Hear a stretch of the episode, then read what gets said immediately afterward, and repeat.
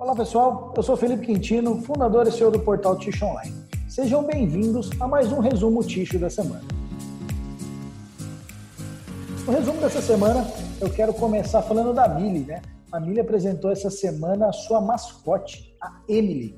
Ela estará disponível em diversos pontos de venda do Brasil e irá interagir com os seguidores da companhia nas redes sociais. Que bela sacada que a Mili teve de estar tá lançando essa, essa mascote. Eu achei muito interessante. Quem tiver a oportunidade de entrar no LinkedIn ou nas mídias sociais da Mili, parabéns para a Mili, viu? Uma bela iniciativa mesmo. E a Kimberly Clark? A Kimberly, ah, através da sua marca Neve, lançou lenços umedecidos para crianças. Os lenços Neve Kids são recomendados para crianças com mais de 4 anos. Possuem fibras naturais e são 99% compostos por água. Então não é linha Baby, tá pessoal? Esse aqui é um lançamento para a linha Kids. Cada vez mais, agora até por conta da pandemia, os lenços umedecidos vêm ganhando destaque né, na, em diversas empresas estão lançando e o, e o consumidor está absorvendo muito bem esse tipo de produto. Né? Várias empresas aí estão aumentando o seu portfólio. E uma empresa que também está aumentando o seu portfólio, mas só que agora é lá no Uruguai, é a Softs. A Softs lançou uma linha de sabonetes com a marca Elite. Então, a marca líder na produção de tixo agora conta com sabonetes líquidos em barra, disponível em três versões. A companhia está diversificando seu portfólio de produtos e lançou essa nova linha de sabonetes sobre a marca Elite, que é líder na fabricação de tixo da América Latina. Então, pessoal, foi a Softs lá no Uruguai.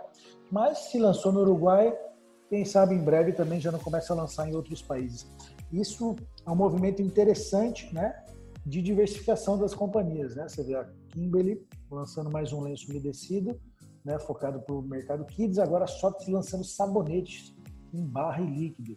Então, interessante, né, as empresas já têm sabonetes na área professional, muitas delas, mas agora vindo na área de consumo. Então, vamos ficar de olho com o mercado. Né, as empresas estão estão criando novas soluções aí para apresentar para o mercado consumidor, né? Agora com essa tendência de higiene cada vez mais por conta da pandemia, então isso está vindo em tona. E a Navigator também lá de Portugal lançou uma linha de papéis multiuso com sabão ativado.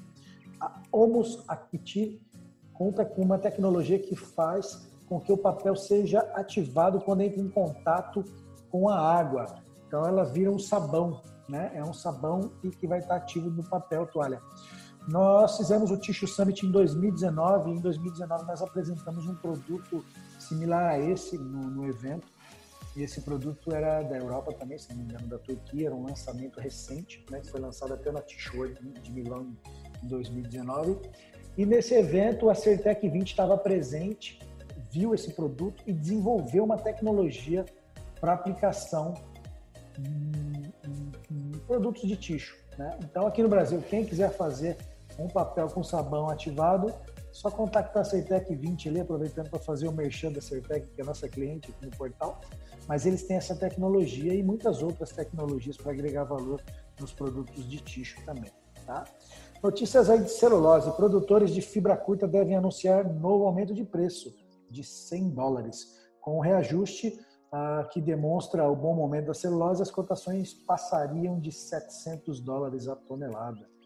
Então, logo mais, a celulose subindo mais um pouquinho e dificultando cada vez mais a vida do fabricante de tixo, né? Então os insumos não param de subir, cada vez subindo mais, celulose subindo, câmbio não, não baixa, só sobe, ah, plástico sobe, a paras sobe, e com tudo isso vai subindo os custos dos fabricantes de tixo, apertando cada vez mais as suas margens. Outra notícia de celulose. A disputa pelo controle da Eldorado Celulose deve ter novo julgamento. A JF decidiu pedir anulação da arbitragem que deu à Paper Excellence o controle da fabricante de celulose. Então, mais um capítulo aí dessa novela entre a, a JF e a Paper Excellence. Vamos ver aí como é que vai ficar.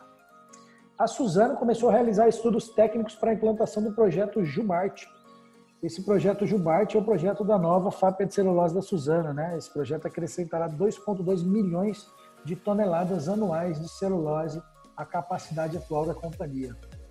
Então vem vindo coisa nova da Suzano aí, mais 2,2 milhões de celulose no mercado. Isso é muito bom.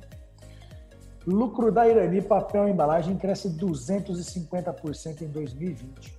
No acumulado do ano, o lucro da Irani somou 92,760 milhões de reais. A companhia atribuiu o resultado ao melhor desempenho do setor de embalagem no mercado interno. O mercado interno de embalagem cresceu muito e a Irani também exportou uma, uma pequena parcela, mas teve umas exportações também, né, por conta do dólar favorável e do consumo lá de fora também, que está igual ao do Brasil, né, que está muito forte. Então a Irani também exportou um pouquinho, isso aí também ajudou nos resultados. Legal, pessoal, essas foram as principais notícias da semana. Eu espero que você tenha um ótimo final de semana e a gente se fala na próxima. Um abraço, tchau, tchau.